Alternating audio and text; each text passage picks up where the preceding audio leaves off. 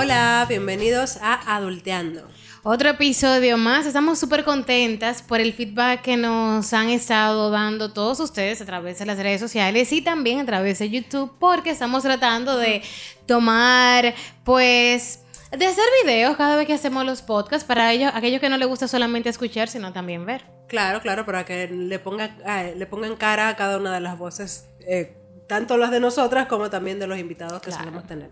Alba, ¿y de qué es el episodio de hoy? Bueno, hoy es un episodio que yo sé que les va a gustar o emocionar a muchos y es que vamos a hablar un poquito sobre decoración y sobre el hogar.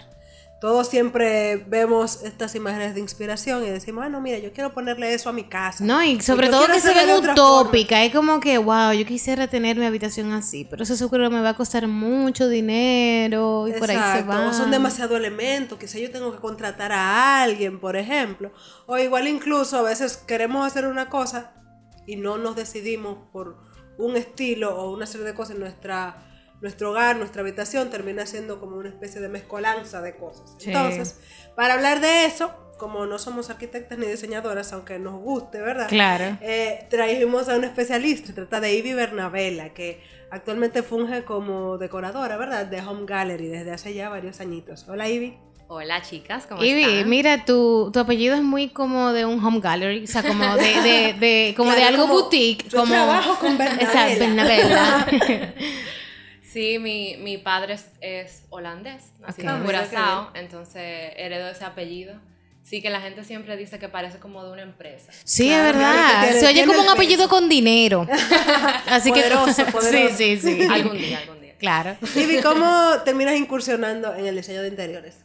Bueno, eh, yo soy arquitecta de profesión, eh, graduada en el 2013 de la Universidad Iberoamericana, UNIBE. Eh, yo me gradué y, digamos que ocho meses después empecé a trabajar en Home Gallery. Es decir que... Ah, se fue friendo y comiendo. Exactamente. y lo bueno es que te agarraron con las energías que uno tiene cuando uno termina la universidad. Así es. O sea, con, la, con el hambre, exactamente, con el hambre de, de, emplear todo lo aprendido. Entonces, eh, empecé trabajando allá. Eh, todo lo que, lo que sé, toda mi experiencia laboral ha sido entre los decoradores hay riñas. Porque por lo general, como en casi todos los sectores, como que uno piensa que hay como que controversias entre uno y otro. Fulano decora mejor que fulano, fulano. ¿Hay también ese tipo de cosas entre los diseñadores? La verdad es que sí. Yo creo que toda profesión es, súper competitiva. Yo soy una persona muy de paz y amor, realmente. A mí, yo no tengo ese tipo de como de competencia, pero de que existe, existe.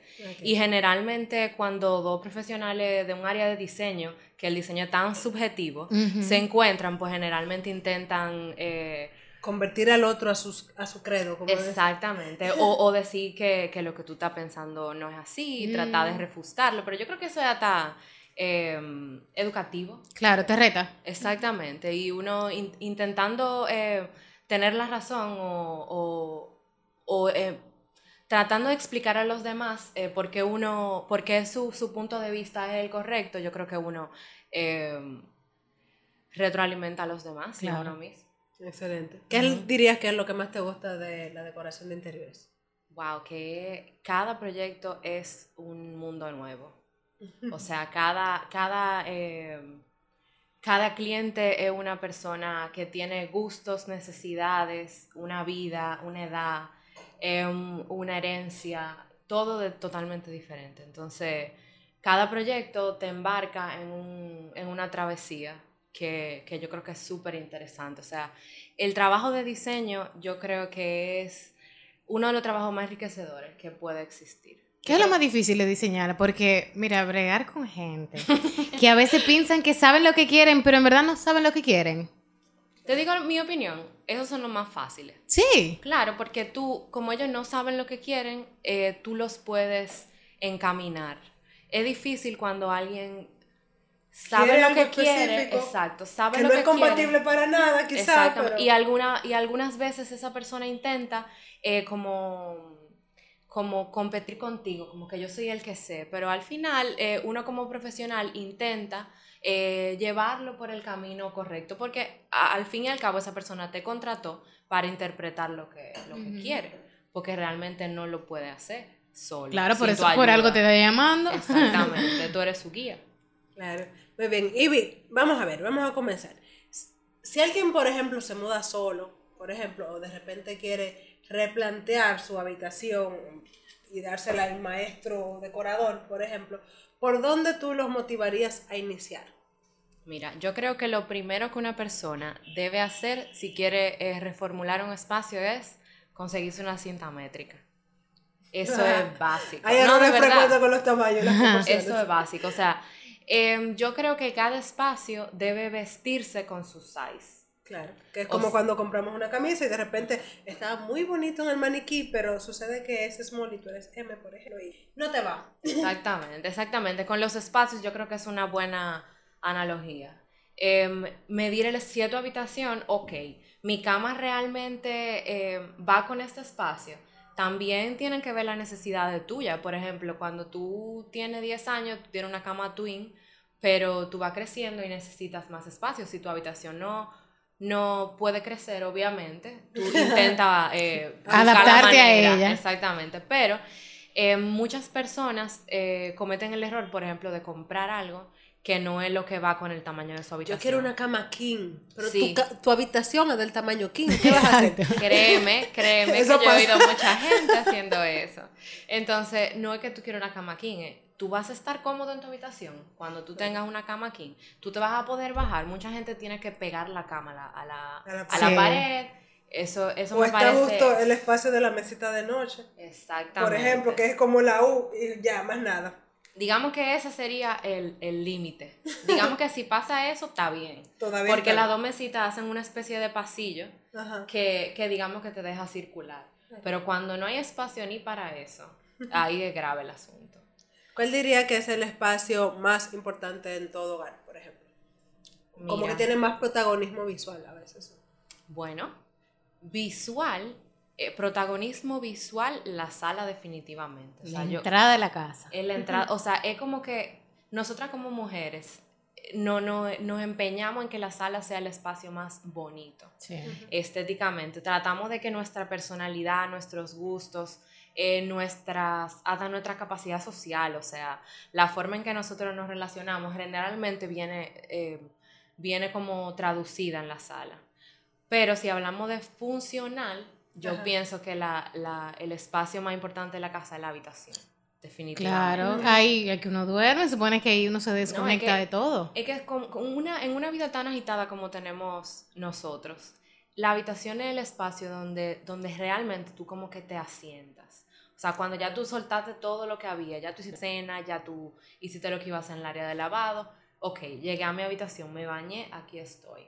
Por eso yo siempre digo que invertir en un colchón que sea cómodo, de calidad, es la mejor inversión que se puede imaginar Claro. cualquier persona. No hay que esperar estar viejo para hacer esa inversión. Sí, o No, tener ya los dolores de espalda para hacer el cambio. Exactamente. Mira, hay muchos jóvenes que están comenzando a vivir solos o muchas parejas que ya están comenzando a vivir juntos. Entonces veo que pasa mucho que, claro, el presupuesto no es como el de los padres de uno, ¿verdad? Que ya Claro. están asentados y pueden hacer lo que quieran. Uno tiene un presupuesto muy limitado y va comprando a según las necesidades que se van eh, Claro, apareciendo no es en el como, camino. Ok, quiero mi habitación muy mondria. No, no, porque si fuese por eso... todo mondria, entonces No, ya... Si fuese por eso, ¿verdad? Entonces, ¿qué tú recomiendas de cómo comprar? Porque, por ejemplo, muchos van a la tienda y dicen, me gusta ese sofá, se compran ese sofá verde y luego ven una, dice, ay, pero me gusta esa mesa y la mesa es mamey. Y luego, pero me gustan esos cuadros y los cuadros son marrones. Entonces, al final, quizá no es todo armonioso y no era lo que la pareja o lo que esa persona que vive sola quería, pero simplemente que fue comprando así. ¿Qué tú le recomiendas? Mira, yo creo que como ya tenemos tanta información en la internet, una, una recomendación que yo le haría a cualquiera es que busque fotos. Epa, O sea, tú buscas fotos de lo que te, o sea, de cosas que tú digas, ok, yo quiero algo así. Entonces, recopilando fotos, yo creo que tú te vas a dar cuenta cuál es tu estilo. O sea, lo que tengan en común esas fotos va a ser como un, un punto de partida. Si no puedes pagarle a un decorador o a alguien que tú conozcas que te ayude, aunque no tenga que pagarle, pues entonces yo creo que esa es una salida económica Más y- rentable. y, exactamente, más rentable. ok, este es el estilo que yo quiero, pues entonces tú hasta lo imitas. O sea, esto es lo que yo quiero. Yo busco un sofá que se parezca. Que no sea exactamente que no sea ese. exactamente ese, pero que tenga una tela parecida, un color parecido, que tenga como una especie de, eh, qué sé yo, como una, un espejo con eso, aunque no sea exactamente lo mismo. O mandarlo a hacer también, porque Sí, hay mucha gente también que, También. que, que a veces se limita y piensa, bueno, yo no encuentro ese sofá, lo he buscado en toda la ciudad, no lo encuentro en ninguna tienda, pues mándalo a Sí, hay entonces. urbanistas muy capaces que yo he visto que Claro. toman una revista y tú dices, wow, pero Sí, se sí, le da sí. bien, por ejemplo. Claro. Siempre la terminación de, de algo hecho en fábrica. Es diferente. es Claro, es diferente. Eso sí, eso sí. Bueno, esos son los riesgos. es como el último recurso, entonces. Si no lo encuentra en la ciudad, ¿verdad? Tiene que hacer algo. ¿Y qué normalmente tú recomendarías, por ejemplo? Elementos que quizá podemos poner en nuestro hogar, en cualquier espacio. Bueno, depende mucho del espacio, igual, pero que de repente le dan un carácter diferente, ya sea colores, como cuadros o espejos, o no sé, de acuerdo a tu criterio, ¿qué elementos tú entiendes que definitivamente van a empezar a moldear eh, nuestro hogar? Bueno, eh, nosotros como caribeños, yo he notado que somos muy de color. O sea, generalmente la gente eh, compra un mueble y dice, me le falta algo de vida. Yo necesito como algo de vida en esa sala. Y esa vida es el color. Exactamente. Esa, esa frase es muy común en alguien que está tratando como de, de armar su sala. Entonces, aparte del color, a mí me parece que los estampados son riquísimos en, en como en valor estético. Eh, cuando tú agregas un estampado a una sala, yo creo que empieza a moverse, empieza a animarse. Eh, mezclar estampados es algo que a mí me fascina. O sea, en moda y en diseño de interiores Claro. me parece que es algo súper de vanguardia, que se tiene que hacer con, con un criterio muy definido. O sea, no cualquiera lo puede hacer porque Sí, tú tienes que tener un ojo muy fino. Pero, pero si se hace bien hecho, yo creo que es un- una catapulta al, al diseño. ¿Sabes que estoy diciendo eso? Yo toda mi vida he pensado que cuando me mude solo y tenga mi espacio, yo quiero tener una sala blanca. yo sé que eso no es nada funcional para nada porque yo quiero recibir gente Depende en de mi tu casa. estilo de vida también. No, pero yo quiero recibir amigos en mi casa, yo quiero tener Ya fiesta. saben, nada que tiña, por favor. Pero es que yo pienso, o sea, para mí, como que de una vez, pa, yo me imagino como que mueble blanco y que lo acompañen colores pastel y quizá como con dorado, pero es como que ese blanco impecable. Pero yo quiero recibir gente. Y me imagino que quizá hay mucha gente que piensa eso, dice, yo quiero tener cosas blancas, pero ¿cuál es la mejor tela para que no se me ensucie tanto? Porque nadie quiere arriesgar, por ejemplo, lo estético de su sala, pero que tampoco quiere dejar de lado los gustos. Entonces, ¿qué tú recomiendas para gente que está complicada como yo? Mira, yo pienso que, número uno, si tú quieres tu sala blanca, complácete. O sea, cada uno debe vivir paso, pasos, a- pa- un paso tras otro. Entonces, si tú quieres tu sala blanca, es verdad, puede que se ensucie, pero ten tu sala blanca. Y pues, cuando tú aprendas de esa experiencia, pues tú elegirás me otra dice, cuando tú aprendas. Claro, no, porque no es nada. Por ejemplo, la, una tela blanca, digamos que es complicado, pero tú perfectamente puedes comprar piel o vinil. Es más fácil de limpiar. Digamos que por el, por el tipo de clima de nuestro país no es lo más conveniente. Claro. La gente siempre dice eso es para un área que tenga aire acondicionado. Pero se, se trata, tú puedes ponerle una manta. Hay opciones para tú, para tú poder cumplir ese sueño. Que yo creo Y que. que se mantenga. Sí, sí, sí. Sobre todo. No, no, y tengo amigos jóvenes que todavía no tienen hijos, tienen su mueble blanco perfectamente. Te digo, le compran una No tienen hijos ni tienen Dante. Dante es el gato de adulteando, que es gato. negro. Ay, ay, ay, ay, ay, ay, gatos. Yo tengo gato también. Ah, mira, mira. Pero sí te digo, em, yo creo que hay que buscarle la vuelta. A todo se le busca la vuelta. O sea que no hay que limitarse. Si usted quiere nada. sala blanca, dele para allá. Dele Ahora allá. aprenda de eso. Exactamente, va a aprender. Claro, yo creo que la vida en general es un proceso de constante aprendizaje. Exactamente. O sea, tú no puedes limitar a una persona. No lo haga porque ya yo lo hice y no me fue bien. Deja que esa persona Exacto. corra su riesgo. Te comentaba antes de comenzar el podcast sobre el estilo capitoneado que muchos de los dominicanos, para quien sea que nos esté escuchando en cualquier parte del mundo, pues en los últimos años lo hemos adoptado de una manera eh, muy agresiva, yo Traducción, diría. les ve odio a los capitaneados. Lo odio. o sea, imagínense, yo no sé cómo, si tú le podrías describir a los podcast oyentes qué es el capitoneado para que ellos se hagan una idea de que yo vi una columna de un salón de esa forma. Por favor, para que le describas. El capitoneado es una serie de pliegues, digamos, que se hacen hacia adentro. Es como un abotonado, digamos. Es un mueble que está, toda su superficie está eh, tapizada de una forma en la que tiene puntos equidistantes. Hay gente que les pone botones, hay otros que le ponen diamantitos. Ay, diamantes. Que eso... Mira, y tú sabes lo fuerte que mi mamá eh, cambió la sala hace poco. Y lo primero que ella dijo fue eso, de que no le trajeran muebles capitoneados. Mi amor, desde que llegó eso fue... Cuando yo vi ese diamante, y yo, mami, tú, tú ¿Qué ha pasado? Le pusieron diamante y mami, ay, pero no se ve mal. Y yo, ay, Dios mío, no, eso. Entonces el espaldar súper alto. Lo que pasa es que tengo un gusto como un poquito clásico. Yo soy clásica y me gustan, así cuando tú ves en la revista, como que se ven cosas así como bien de, de montaña, yo podría decir, no sé. Yo te entiendo. Cuando yo vi eso, yo, ay, mami, pero eso parece. Y que me excusen los capos, si alguien está escuchando. pero como esos gustos estrafalarios de capos que uno ve como en, en las películas, que tú sabes que ellos son muy exagerados. O sea, si ellos tienen un cuadro, ellos tienen un, ellos tienen un cuadro del tamaño de una habitación, si un espejo, es como que es el espejo. Y es como que esos muebles son como que los muebles. Como que tú llegas y es como que tú tienes que mirar los muebles así porque los muebles ya te No, y mucha gente va ahí y la gente se queda loca, por ejemplo, con la sala y el comedor de mi mamá, porque, o sea, cambió mucho. Brilla, claro. No, era, óyeme, era, eh, las paredes eran blancas y todo era en caoba.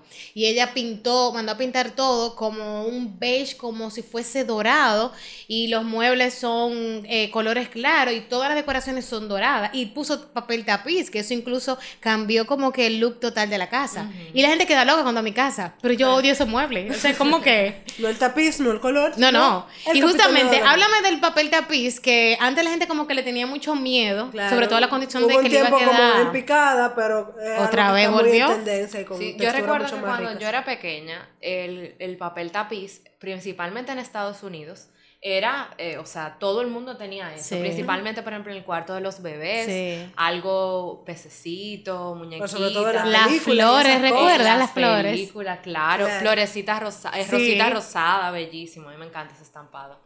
Pero sí, ahora el papel tapiz ha vuelto con más fuerza que nunca. Se han abierto hasta negocios que solo venden papel Sí. tapiz. O sea, es un boom y me parece una, un- una herramienta súper útil. Hablábamos de los estampados eh, que aportan a la decoración. Yo creo que el, pa- el papel tapiz vino a, a ese mundo de los estampados. También texturas, porque, que son mis favoritos, o sea, papeles tapices que no son demasiado cargados, sino que, que son texturas eh, que más bien aportan color y algo de, de personalidad, pero no te limitan a la hora de tú escoger cojines. eh, Y de hecho he visto también junto con ciertos lugares que venden papeles tapices que de repente no solo te venden el papel tapiz a nivel de eh, bidimensional, dígase con colores o texturas en sí, sino que de repente tienen una rugosidad específica Sí. o vienen en bloques, por ejemplo, y tú puedes tap- poner, o sea, tapar tu pared y hacer parecer como que está construida de nuevo por la textura que tiene. Eso a mí me parece súper interesante. les dicen paneles 3D.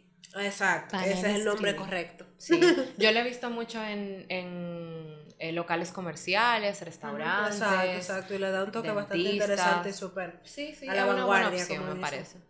¿Cómo ¿Crees, tú? ok, ¿Crees que es costoso ese tipo de, de eh, diseño en un hogar, por ejemplo? ¿O es algo que quizás tú puedes dejar para más adelante? Digamos, si tú estás en un hogar nuevo y que estás estableciendo prioridades, por ejemplo. Sobre todo eh, pensando, el podcast es para adultos. Claro. O jóvenes adultos. Exacto. Nuevos, nuevos adultos. Eh, nuevos adultos, así que Eso, piensen en el presupuesto de esos nuevos adultos. Yo creo que esos nuevos adultos pueden darse el lujo de algún papel tapiz, que hay opciones de muy manejables. ¿Entre cuánto oscilan los precios aproximadamente? Digamos que un rollo eh, puede costar 1200. 1200 pesos dominicanos. Yo entiendo que sí. Y que por ejemplo, ese rollo te da para forrar una habitación como esta. No, claro, no, no, es No. como media pared. Para media pared. Ok. Ok, eso es O sea que con dos rollos tú haces una pared. Sí. Y Igual. no Depende del necesariamente tiene que ser la habitación Que no está completa. mal porque cuánto tú gastas en pintura y no tienes el mismo acabado. No, claro, tú tienes que pagar ins- instalación. pero igual, te digo, es una opción. Mucha gente he escuchado que les encanta la opción porque no hay que retocar. Por ejemplo, en la pared, si tú estás haciendo una mudanza y entraron un mueble y el mueble rayó tu pared, tú tienes que pintarla otra vez. El papel no se deteriora de esa manera. O sea, puede que sufra, quizá un papel de textura eh, lo disimula más fácil. entonces, digamos que ahí tú tienes un... Claro, una, una buena inversión entonces. Exactamente. Pueden explorar entonces opciones. Igual en las redes para inspiración y papel tapiz hay muchísimo, por ejemplo.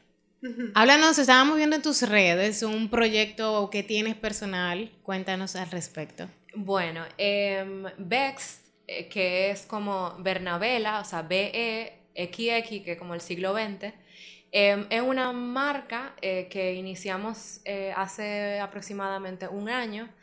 Em, la meta es lograr una marca dominicana que se dedique a diseñar artículos para el hogar.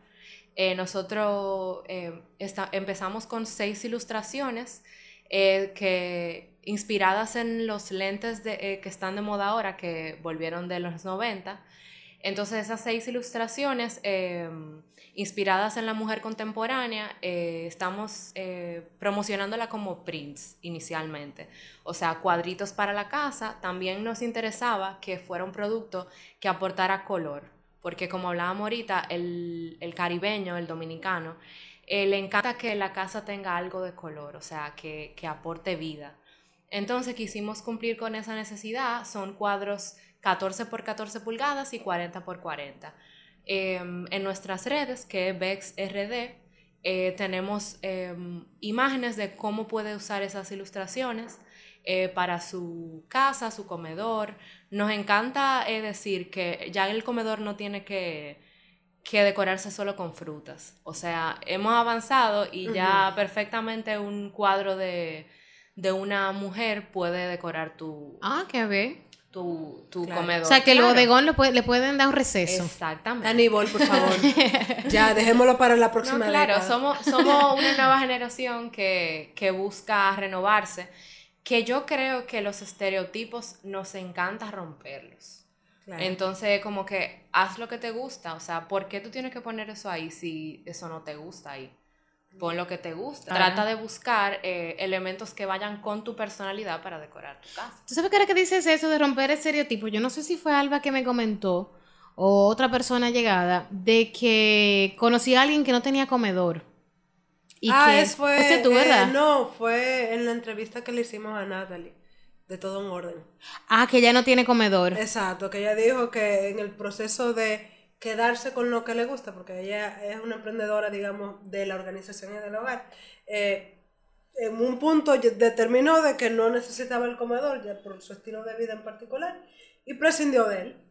Y eso, por ejemplo, a nosotros nos parece súper interesante. Sí, porque si la generación, por ejemplo, de nuestros padres escucha eso, dice, ay, pero ¿y dónde tú vas a comer, mi? Sí, que tú vas a quitar eso. Sin embargo, mira cómo está rompiendo estereotipos. Me parece genial, o sea, me parece chulísimo. Si tú supieras que algo que yo siempre digo es que tú tienes que pensar cuáles son las necesidades del usuario de ese espacio. Es decir, yo tengo una familia, pero a nosotros nos encanta ir em, a la playa. Nosotros tenemos una casa en la playa, y nosotros trabajamos de lunes a viernes sin parar.